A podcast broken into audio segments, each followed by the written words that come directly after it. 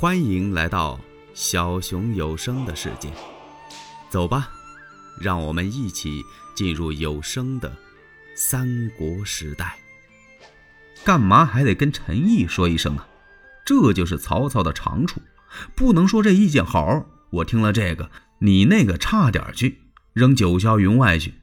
下次想起来再问你，哪有那事儿啊？人家程毅说的也不无道理呀。所以曹操又跟他打了个招呼，然后这才传下将令，统精兵二十万。曹孟德亲自挂帅，是兵发徐州。这真是令下山摇动，兵出鬼神惊啊！旌旗招展，袖带飘扬，金鼓大作，真诚蔽日，浩浩荡荡就奔徐州杀来了。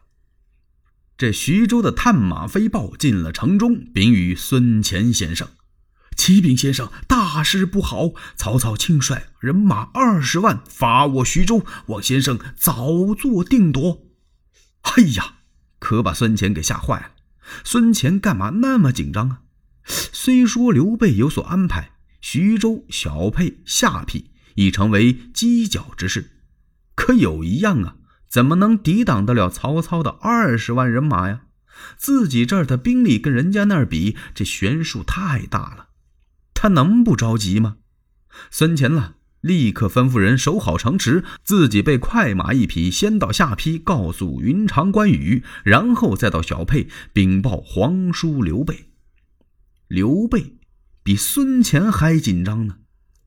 哎呀，曹操亲率大军二十万来伐徐州，这不用问呐，一定是玉带诏的事情败露了。青梅煮酒论英雄的时候，我使了个韬晦之计，骗过了曹操。现在甭问，我这计策也被曹操识破了。这次他是来者不善，善者不来呀。这可怎么办呢？目前谁能解我徐州之围呀？刘备想，我应该去求谁呀？袁术死了，刘表那儿根本不能管我。江东的孙策、孙伯符，他不会发兵来援助我呀。现在看来，与曹操抗衡者只有河北的袁绍了。我求求他去吧。想到这儿，他急忙写下一封书信，因为袁绍现在正屯兵官渡，有取许都之意。说不定啊，他借着我这信之后，能助我一臂之力。现在袁绍啊，没在官渡。他在冀州呢。孙乾来到冀州这儿，没见袁绍之前，他先去拜访田丰，跟田丰这么一说。这田丰一听啊，好啊，这是个机会呀！曹操现在亲自统兵征伐徐州，那么这个许都就空虚了。我们正好是借机乘虚而入。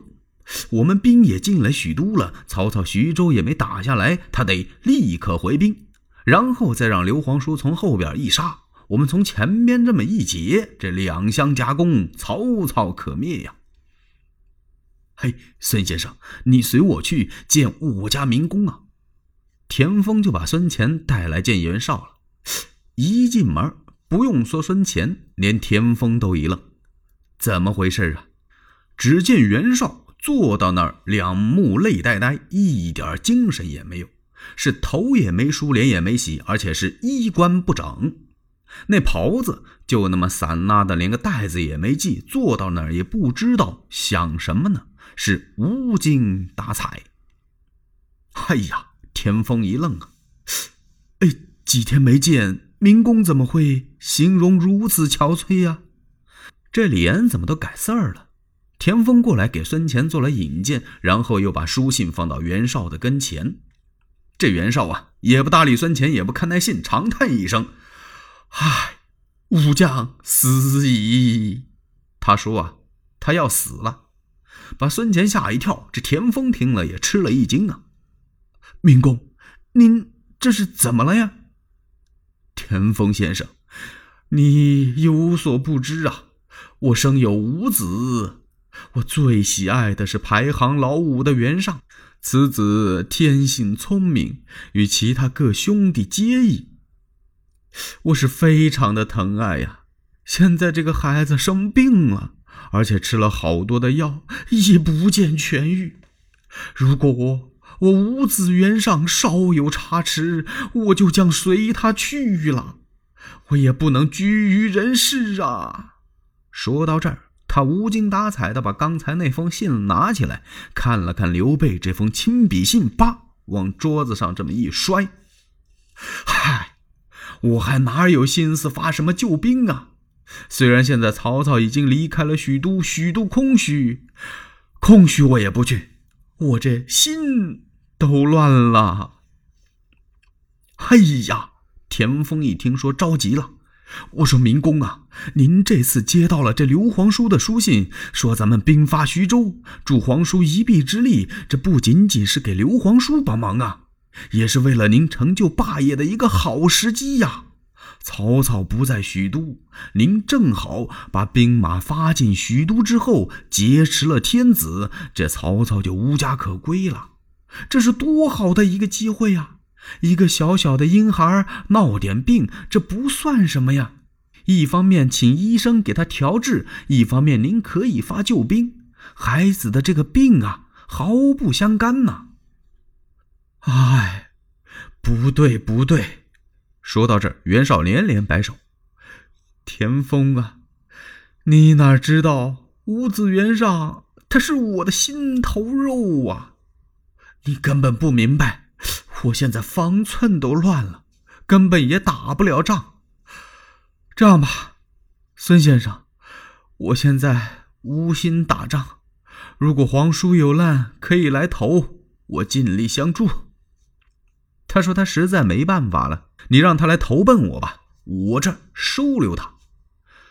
你们赶快退下吧。”再说什么，袁绍也不听了。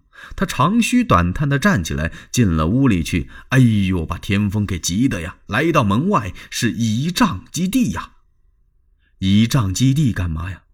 就是他手里拿的那拐棍，就在这地上当当当砸的直响。没想到啊，就为了这么一个黄牙孺子，丧失了大业！天哪，天！田丰连急带气都要哭了。看来袁绍这人不行，他是不行。你看人家曹操在宛城死了一个儿子，死了一个侄儿，死了一员大将，可是呢，不哭的他儿，不哭的他侄子，先哭。大将典韦，你再看看袁绍，就这么一个不小点的孩子，有点病，他连人马都不往外发了。欲知后事如何，且听下回分解。喜欢小熊的话，请点赞、订阅、加关注，你们的支持是小熊最大的动力。